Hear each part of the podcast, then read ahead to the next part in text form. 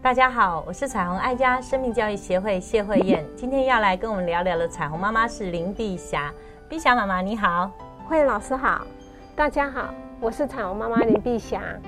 慧燕老师，我朋友跟我说，他儿子啊，做事情都很容易，很三分钟热度，那遇到困难一点他就放弃。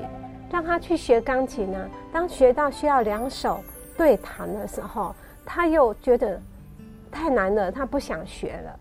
那他说想要参加童军，去参参加童军，热络了好一阵子。当需要打绳结的时候，他又觉得会弄到手痛，就也不参加了。啊，真是遇到困难就放弃，怎么办呢？现在很多孩子在很舒适的环境下长大，这种问题好像层出不穷哈。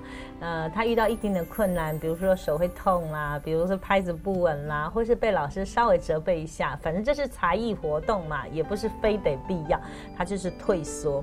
那几次经验之后，他就也想，哎。我回到舒适的环境里面，妈妈也不会怎么责备我。但是你知道吗？这都是一种现象。久而久之，我们的孩子就养成一个比较不负责任的态度，比较逃避的方法。因为他会发现，当我拒绝的时候，也没有多大的事发生嘛，哈，也不会影响我的生存呐，或者是影响我在学校的表现。那久而久之，孩子就会在当中学会了一个，呃，随便可以承诺，然后就是不会走到底，然后就中途离席也没什么大事哈。那这个真是一个生命的问题。我们回过头来来思考，第一个，孩子要学这个是你要的还是他想要的？孩子有没有一个羡慕？如果他有一个羡慕，比如说学钢琴。你就让孩子知道，原来你所看见人家会弹琴的样子，是他花了很多时间在家里不断的练习。哈，那这个过程中一定会有很多的挑战，比如说像钢琴这件事情啦，单手弹的时候可能声音很单调，但是当你要让整个曲子非常优美的时候，你就必须要有伴奏跟和声。那伴奏跟和声就必须两手一起来了。那两手一起来的时候，哎，节奏一定是不一样，不可能拍子都是一模一样。那这样也是很。单调，所以当你把困难的环境下，让他发现他是有步骤，就是把一个大事情切成几个小段，孩子就会发现，当他越过一个山峰，他就有胜任感，他就比较能够接受挑战。那如果我们从来不告知他，原来过程中是需要这样努力的时候，孩子遇到困难，每一个小困难都是大困难，所以孩子就会算了算了。那如果你又不再加上一点的坚持，或是一些的预告。好，对某些孩子来讲，你实在是要需要预告，特别对很怕挑战的孩子来讲，他会觉得啊，原来弹钢琴这么累，原来呢，呃，当童军打绳结这么痛啊，算了算了，我还是什么都不要学好了，在家里悠哉悠哉，然后翘着腿啦，吃点心，凉快就好了哈。那很可惜，他所有的羡慕。都渐渐的也没有期待，对自己的梦想就更不想指望他会想要改变了哈。那我觉得这样很可惜，所以要帮助他去思考，这是他要的嘛？然后把困难呢化成几个小阶段，让孩子去理解哈。特别能够呃把一个很长的曲子切成几段，然后让他慢慢把一个部分练熟了，开始有成就感的时候，再往下一个阶段走。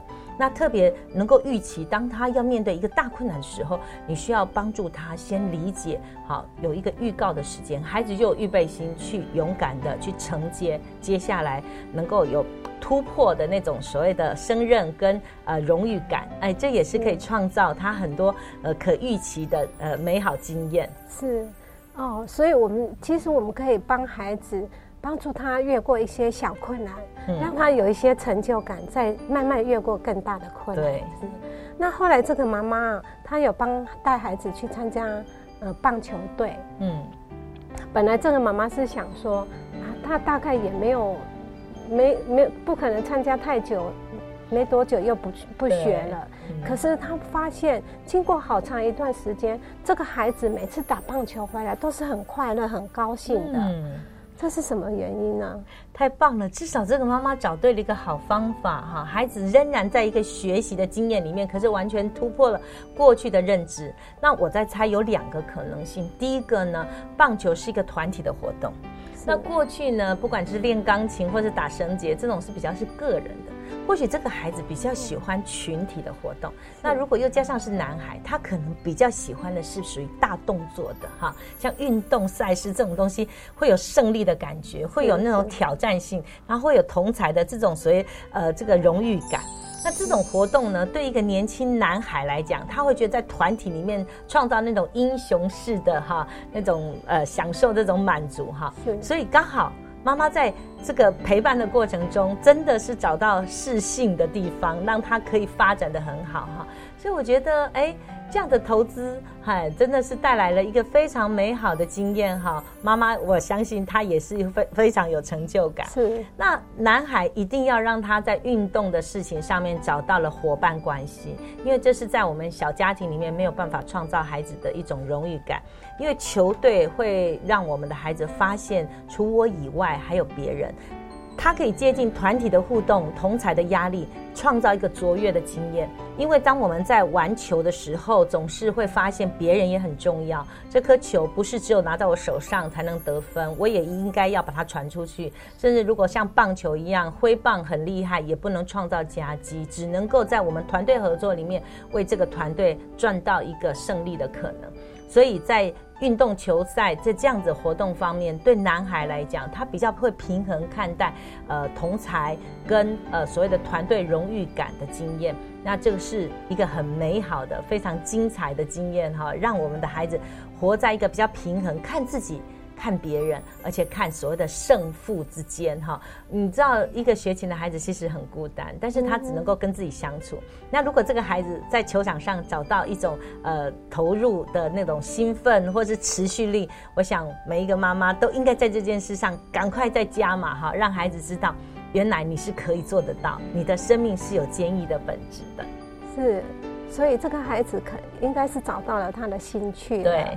也也因为透过团队的合作，让他能够更知道怎么样培养美好的人际呃人际关系了，是吗？是。嗯，后来啊，有一次我就我遇到这个小朋友，我就问他说：“哎，为什么你那么喜欢打棒球呢？”他说：“不知道啊，就觉得很快乐。”那我我很想要像那王建民一样去打去美国打直棒。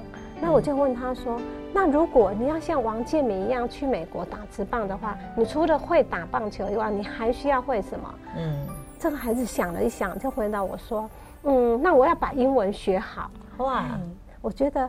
啊，是这个孩子生命有在改变了，对，太棒了哇！碧祥妈妈，你真的是一个很会提问、很会跟孩子互动的好妈妈。我觉得真的，我们的孩子除了焦灼于自己在乎的事情哈，然后很执着哈，一定要打得很厉害的球技哈，其实他应该有更高的眼光来看待他的人生哈。呃，除了这个之外，我可以再学什么，好让我的球技可以表达的更宽阔的人生，可以带我去经历更美好的。事事情哈，所以我们不要太早跟孩子说，哎呀，你就是三分钟热度，我看你就不成才不成器哈。殊不知，孩子只是要换个学习的环境，对不对？从学钢琴，从呃学童军打打绳结，到他可以在棒球的上面找到乐趣之外，然后再加上碧霞妈妈的一个提问，让孩子发现，原来把球打很很厉害之外。我还可以去接触到更广的世界，是在这个我有兴趣的基础上面去发展出来的。那找到这个有兴趣是首要，我们陪伴孩子哈，让孩子发现兴趣所在。另外一个就是在你有兴趣上面，可不可以把它做到更棒？当然，我们的孩子不一定会是下一个王建民，可是，在这些概念上面，他在成功的经验上面，在突破困难的勇气上面，他会为自己生命加分。他会发现，原来王建民会的东西，我也会，我也要变成像他一样棒。他可能会带着这个能力，比照在他其他的学习上面。比如说，他就引发了他对英语学习上面，不是只有因为要考试，因为要升学，而是我希望我能够跟更多外国的人一起打球。我可以见识到所有我从来没有想象过一个大联盟的这样一个场合里面，我竟然有资格或者有机会跻身在那样的所谓的呃荣誉的赛事里面。所以我觉得我们的孩子世界就宽广了，不是吗？所以千万不要让孩子小时候一个挫折，连自己都被打败啊！父母亲就会好像唱衰孩子哈。我觉得，当我们耐心的陪伴孩子，我觉得一点小挫折也有可能是一个契机，让我们孩子发现他是有能力的，生命的坚毅力往梦想的路径走的时候，其实每一个小点都可以成为一个里程碑，让我们的孩子发现自己可以做得到。这样的胜任感会带着他的梦想继续陪伴他往一个更宽的人生迈进。鼓励所有的父母看重孩子的生命力，让每个家庭婚姻更亲爱，儿童生命更精彩。